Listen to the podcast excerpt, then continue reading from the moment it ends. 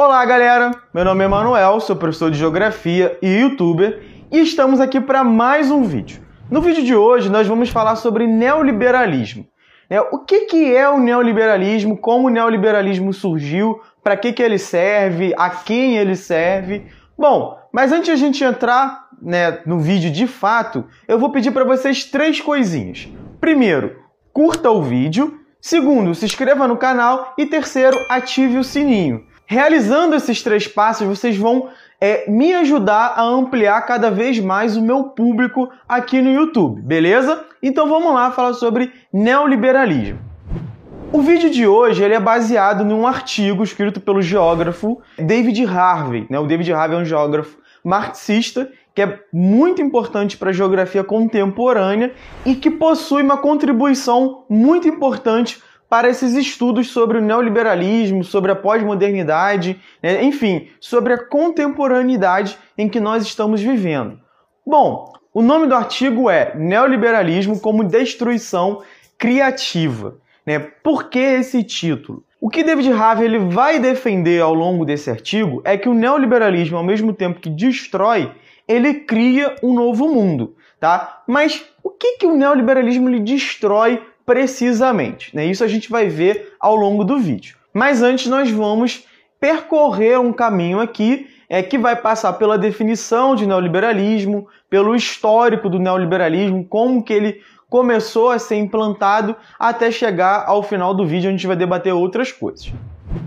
Bom, o que, que é o neoliberalismo? David Harvey ele vai apontar que o neoliberalismo ele é um tipo de teoria, é um tipo de política econômica que orienta a sociedade capitalista para o bem-estar. Mas, diferente do keynesianismo, onde você tinha ali uma ideia de um Estado regulador, enfim, de uma sociedade coesa, etc., no neoliberalismo, é a liberdade e a individualidade são os dois conceitos centrais. E como que você garante a liberdade e a individualidade dentro da sociedade capitalista? Praticamente acabando com a ideia de sociedade, né? E principalmente reduzindo a interferência, o aparato estatal que contribui para a manutenção do bem-estar social. Né? Dentro do neoliberalismo, o que nós vamos ter é uma competitividade cada vez mais acirrada entre indivíduos para garantir uma ascensão econômica, uma ascensão financeira dentro desse período de acumulação do capitalismo. Então, dentro do neoliberalismo, o Estado, diferente do keynesianismo, o Estado vai ter um papel de garantir a propriedade privada e o livre comércio, a livre iniciativa, para que a sociedade ela alcance o bem-estar. Então, no neoliberalismo, a sociedade ela deixa de ser um coletivo. Né? A sociedade se transforma em simplesmente um conjunto de indivíduos, todos atomizados, todos individualizados, né? enfim. Então isso acaba transformando todas as relações sociais, né? porque não é simplesmente uma política econômica, não é só simplesmente uma nova orientação econômica. Você modifica, a partir desses pressupostos de garantia da liberdade e da individualidade, todas as relações sociais. Pô, mas a gente não tem que garantir a liberdade, a individualidade? Sim. Só que o que você faz com essa liberdade? O que você faz com essa individualidade? A gente precisa relativizar esses dois conceitos. Por exemplo, nós estamos vivendo um período de pandemia. Né? E um período em que o neoliberalismo ele já está incrustado na sociedade, ele já é a base sobre a qual a sociedade cria sua subjetividade, cria seu imaginário. Então, para muitos indivíduos, não fazer o uso de máscara é uma garantia de sua liberdade enquanto indivíduo. Ou seja, ele coloca a vida dele em risco, coloca a vida dos outros em risco para garantir a sua liberdade. Então, a gente precisa relativizar o conceito de liberdade e o conceito de individualidade. Por quê? Porque estamos falando de uma sociedade, nós vivemos em uma sociedade e, obviamente, é, a liberdade livre e irrestrita, ela vai afetar o conjunto da sociedade. Assim também como a garantia da individualidade acima de tudo, também vai afetar as relações sociais. Bom, mas como que o neoliberalismo ele foi implantado, né? Como que ele se inicia e quais são as pautas defendidas pelos neoliberais? Né? O neoliberalismo ele vai ter o seu grande laboratório no Chile, na década de 70. Né? O que, que vai acontecer no Chile na década de 70? A gente vai ter ali um governo, um governo de viés socialista do Salvador Allende, que vai travar uma batalha, vai travar uma disputa contra a burguesia do seu país, certo? Contra, o, contra a burguesia chilena, que era uma burguesia, como quase todas as burguesias do mundo, ligada ao mercado internacional e, portanto, bastante reacionário contra projetos nacionais de desenvolvimento, principalmente projetos nacionais socialistas. Então a gente vai ter uma resistência muito grande por parte da burguesia ao governo de Salvador Allende. Então, através de uma articulação entre a burguesia chilena, os militares chilenos e a CIA, Serviço de Inteligência dos Estados Unidos, você vai ter ali a aplicação de um golpe militar que vai retirar Salvador Allende do poder. Inclusive, ele morre nesse golpe. Né? Você tem ali o palácio é, presidencial bombardeado por caças para a gente entender qual era o nível ali é, de resistência ao governo Salvador Allende. E a gente tem a implementação do governo ditatorial de Augusto Pinochet, e que vai se caracterizar como um dos governos mais sangrentos, né, um governo ditatorial mais sangrentos da América Latina. Porém, quando Pinochet chega ao poder, ele toma uma série de medidas liberalizantes é, que vão fazer com que o Chile entre numa crise econômica agravada pelo contexto da época, já que a gente estava vivendo ali em 73 o chamado choque do petróleo, devido à guerra árabe-israelense. Né? Então, você vai ter ali, naquele período, o um aumento do preço do petróleo que vai acabar influenciando em toda a economia mundial. Para salvar a economia chilena, você vai ter a formação de um grupo de economistas que vão receber ali a alcunha de Chicago Boys, porque eram economistas ligados à escola de Chicago é, a Escola de Economia de Chicago, e que, por sua vez, né, era ligado ali ao Milton Friedman, né, um neoliberal bastante famoso, né, que vai ter uma vasta contribuição para as ideias neoliberais. Então, esse grupo de Chicago Boys ali, eles vão implementar uma série de medidas neoliberalizantes. Então, por exemplo, você vai ter a privatização da extração de recursos minerais no Chile, você vai ter ali reformas previdenciárias que vão aumentar o tempo de contribuição do trabalhador, a abertura ao capital estrangeiro. Então, uma série de medidas neoliberalizantes, né? E obviamente uma série de cortes dos gastos públicos que vão fazer com que o Chile é, consiga acumular uma grande quantidade de capital nos bolsos da burguesia chilena, enquanto a população chilena inicia ali um período de empobrecimento e de precarização da vida. Para a gente entender essas regras, essas mudanças né, neoliberalizantes têm impacto até hoje no Chile. Então, os aposentados, por exemplo, vivem no regime de penúria, porque a aposentadoria é muito pequena, né, ela trabalha ali num regime quase que privatizado, né, quase que um regime privado, então a população chilena ela nos últimos anos tem é, ido às ruas, né, foi às ruas antes da, da pandemia, justamente para derrubar uma série de medidas adotadas durante esse governo do Augusto Pinochet e guiado pelos Chicago Boys. Mas se o Chile ele é o laboratório, né, o neoliberalismo ele vai se tornar internacional mesmo a partir de uma experiência nos Estados Unidos. O que, que vai acontecer? Né, a cidade de Nova York vai passar por uma crise como quase todo mundo estava passando nesse período, ali entre 73 e 75, e para sanar essa crise, para tentar resolver essa crise, a prefeitura de Nova York vai tentar renegociar sua dívida com os credores, vai tentar renegociar a sua dívida pública. Os credores não vão aceitar a renegociação dessa dívida sem que a cidade de Nova York adotasse uma série de medidas ali, um certo plano de socorro.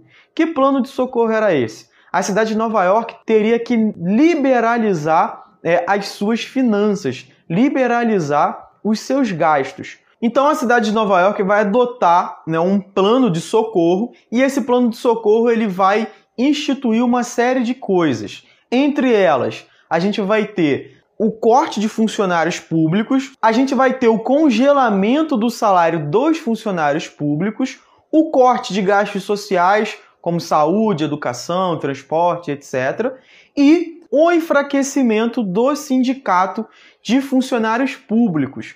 Como que você vai fazer isso? Você vai obrigar os sindicatos a investirem os fundos de pensão na dívida pública da cidade.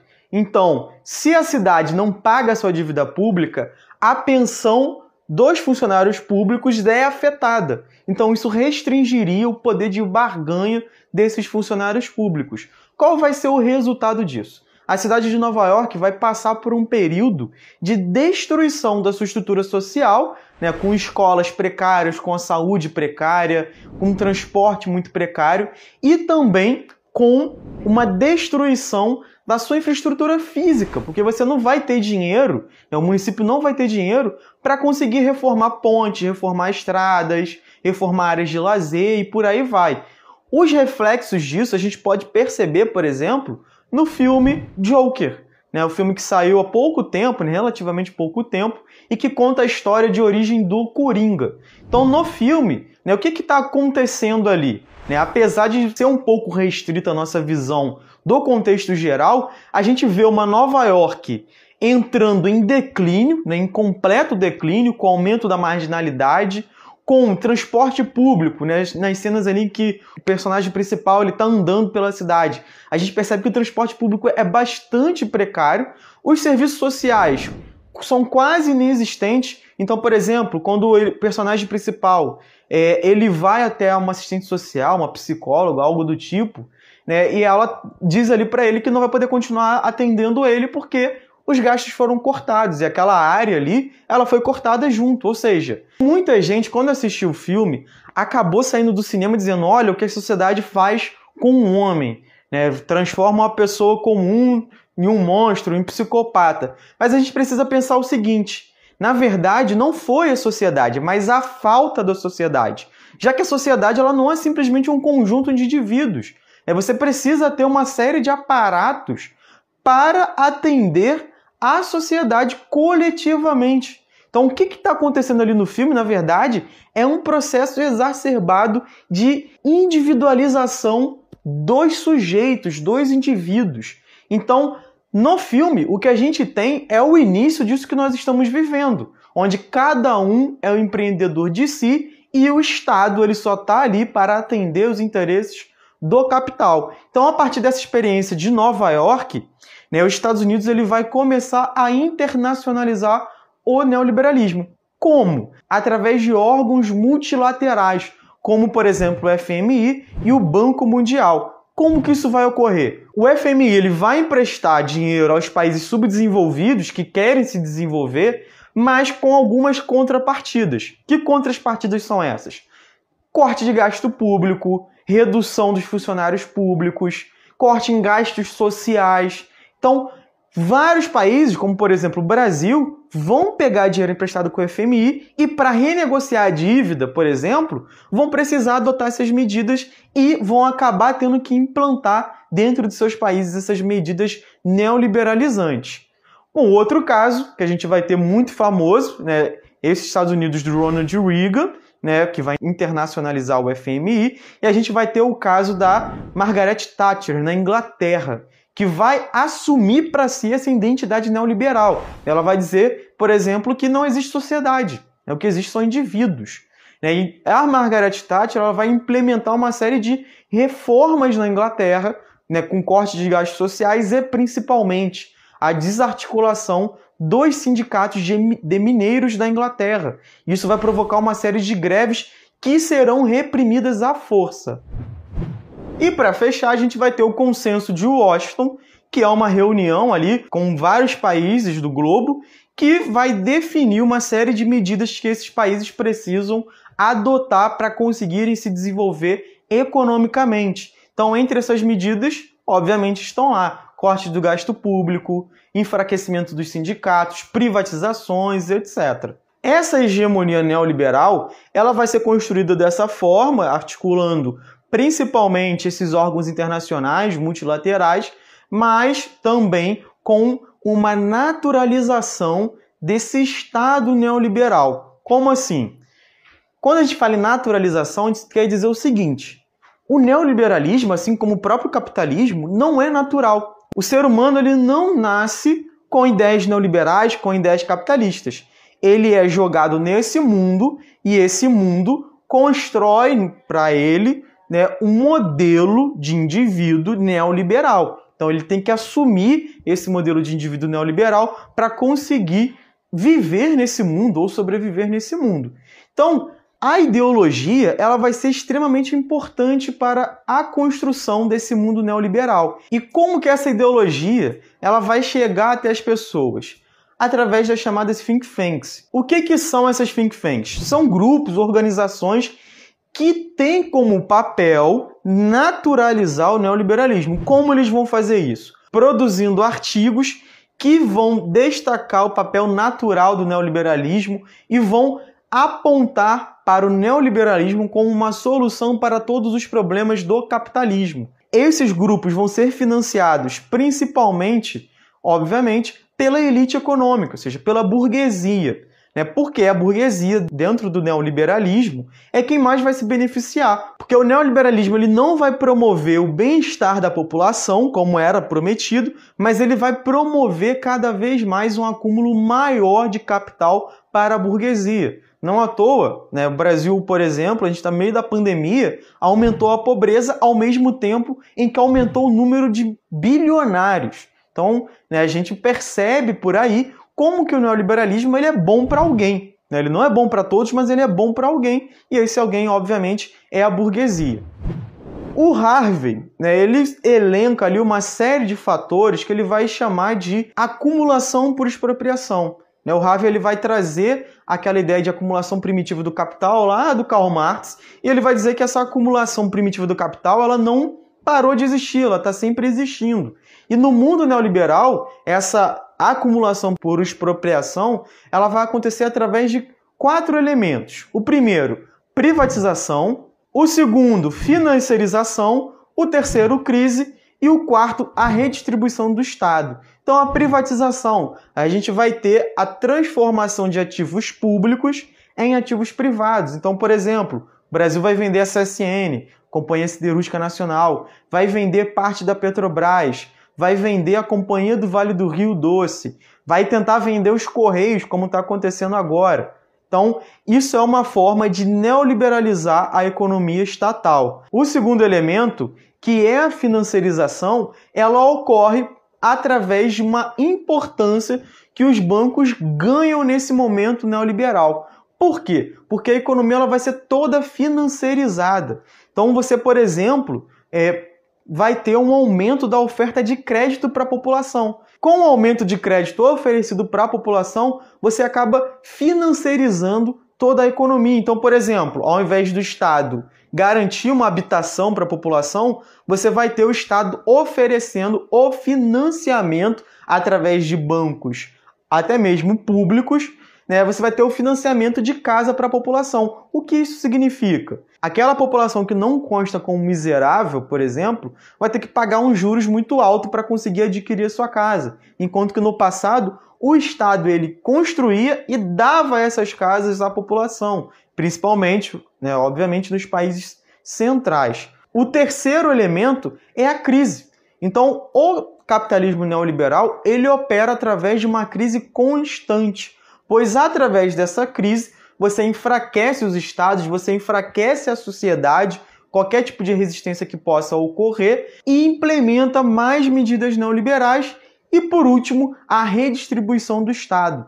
Então o Estado ele vai deixar de assumir as suas funções de garantia social e vai jogar cada vez mais essa garantia social para iniciativa privada. Então você vai ter, por exemplo, a privatização do ensino público, jogando esse ensino público para o setor privado, que aconteceu em muitos países, por exemplo, a Inglaterra. Para encerrar esse vídeo, né, então a gente percebe que o neoliberalismo ele tem várias faces, ele atua de diversas formas e ele vai se alterar ao longo do tempo. O que eu tentei fazer aqui, através desse artigo do Harvey, foi dar um panorama geral. Mas quando a gente entra, por exemplo, é, em casos específicos, como o do Brasil, o neoliberalismo ele vai passar por uma série de alterações Então, no governo FHC, por exemplo, vai ser de uma forma, no governo do Lula, de outra, no Temer e do Bolsonaro vai assumir uma outra face, por aí vai. E por isso é difícil conceituar o neoliberalismo. Mas a gente precisa entender que o neoliberalismo, de certa forma, é uma teoria, é uma política econômica que visa a reorganização do sistema capitalista, voltando ele estritamente para o acúmulo de capital, sem que a classe trabalhadora tenha sequer ali um tempo para respirar ou qualquer coisa do tipo. Beleza? Espero que vocês tenham gostado desse vídeo. Não se esqueçam de curtir o vídeo, se inscrever no canal e ativar o sininho. E até a próxima, pessoal!